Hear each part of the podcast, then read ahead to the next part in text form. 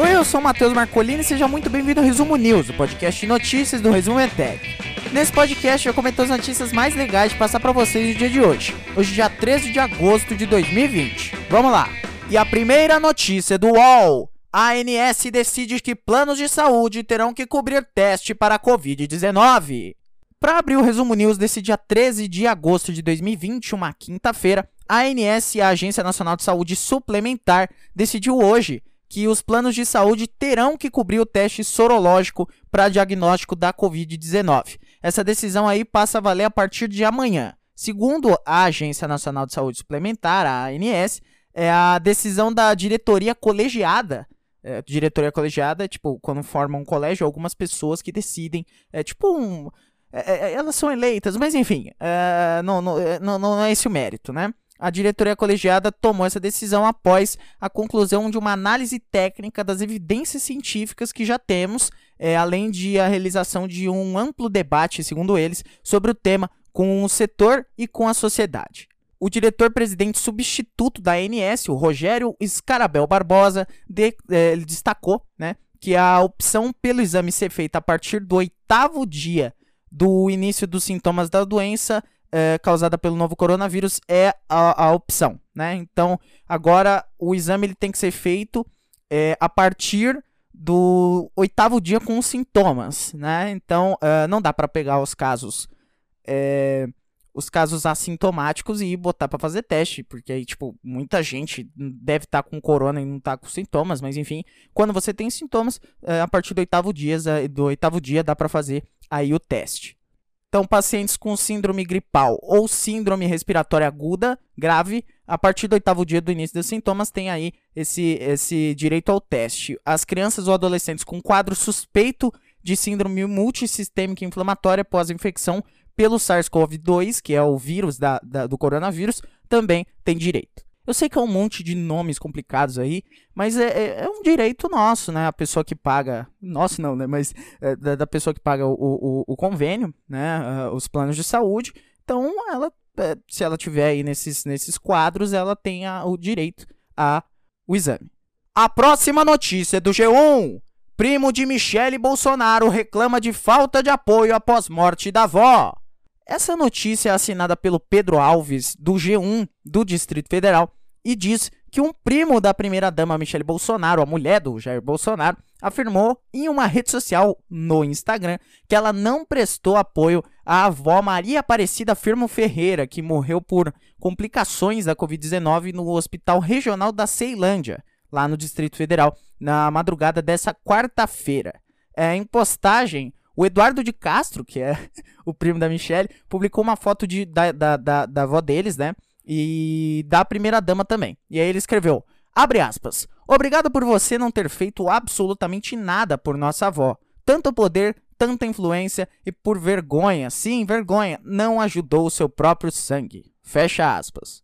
Bom, o G1 foi lá é, perguntar para o Palácio do Planalto sobre essas acusações, né? E aí o Palácio do Planalto enviou uma nota. Sem citar o primo da primeira-dama, o texto diz que, abre aspas, a senhora Michele Bolsonaro lamenta que alguns parentes tratem certos momentos tão pessoais com oportunismo em desrespeito ao sofrimento de todos. Fecha aspas. Vou de novo abrir aspas, só que agora voltando lá para a postagem do Eduardo de Castro, o filho, o, o primo da Michele Bolsonaro. Abrindo aspas para ele aqui.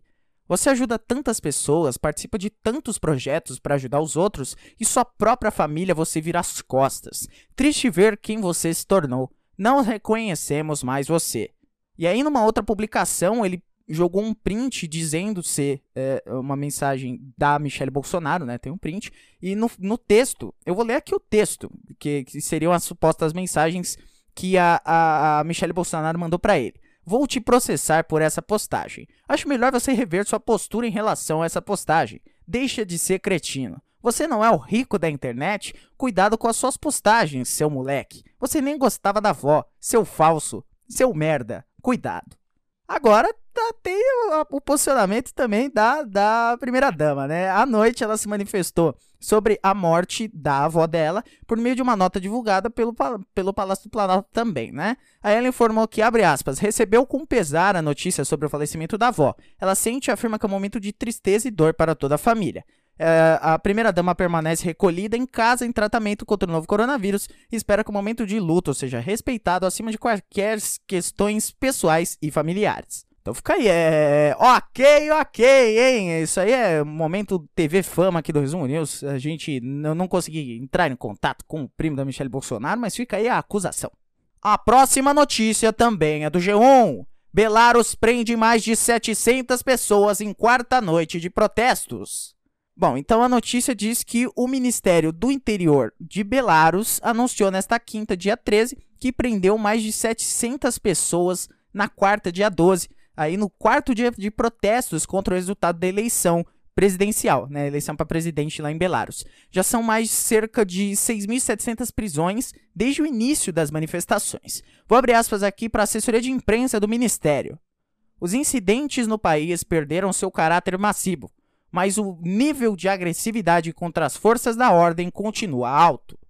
Ainda na quarta, o governo de Belarus informou que a polícia disparou munição letal contra manifestantes na cidade de Brest e prendeu mais de mil pessoas em diversas cidades, aí intensificando a repressão, que levou a União Europeia a avaliar novas sanções contra o país.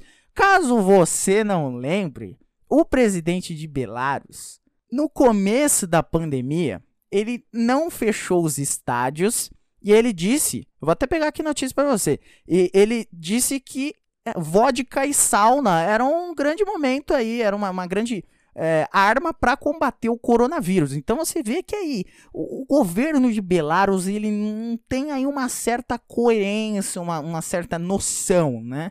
Para dar aí uma, uma, um contexto para você, né? O Lukashenko é, tem buscado é, relações melhores com o Ocidente em meio às relações tensas com a Rússia, que era uma aliada. O Belarus é uma ex-república soviética, né, uma, uma ex-integrante da União Soviética. É, aí Bruxelas levantou em 16, 2016 sanções impostas por causa do direito do histórico de violação de direitos humanos do Lukashenko que é o, o, o ex-administrador, né, o presidente, o governador de Belarus hoje, ele era ex-administrador de fazendas e ele está no comando de Belarus há mais de 25 anos.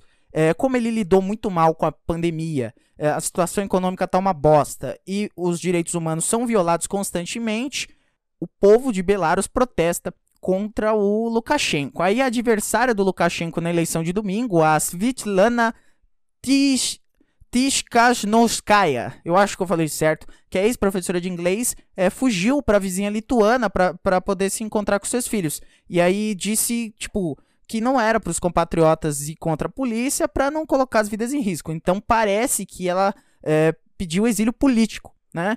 Então é uma situação realmente muito complicada em Belarus. E a rapidinha de hoje é que é, a Isto É soltou aqui que, segundo um colunista, pode ser que a Ana Maria Braga e o Louro José estejam se separando. Segundo informações da colunista Fabiola Hyperd, da Hora da Venenosa, lá da Record TV, ela disse que atualmente é, a, a, Ana Maria Braga está morando em São Paulo, não quer voltar para o Rio de Janeiro, onde era gravado mais você, e talvez isso acabe interrompendo a parceria com o Louro José. Já imaginou? Bom, então é isso. Muito obrigado a você que acompanhou o episódio até aqui. Se você gostou, manda pros seus amigos aí. Uh, se inscreve se você estiver escutando no YouTube. Se você estiver escutando em algum dos milhares de agregadores de podcast ao redor do mundo, assina o feed para não perder os, os, próximos episódios. Não esquece também de acompanhar as nossas redes sociais, assinar o feed do outro podcast da família Zumetec Podcasts, ou República dos Bananas, e assinar o feed do outro podcast que eu faço, que é o Vanguard Entrevista do meu TCC, da minha consultoria Vanguard Consultoria. É, hoje saiu uma entrevista muito legal com o Ciro Ramen do Brasil que deu certo. Então, se você gosta aí de entretenimento, gosta de cultura brasileira, tá lá uma entrevista muito legal. É isso, eu vou ficando por aqui. Amanhã você me escuta um pouquinho mais. Tchau!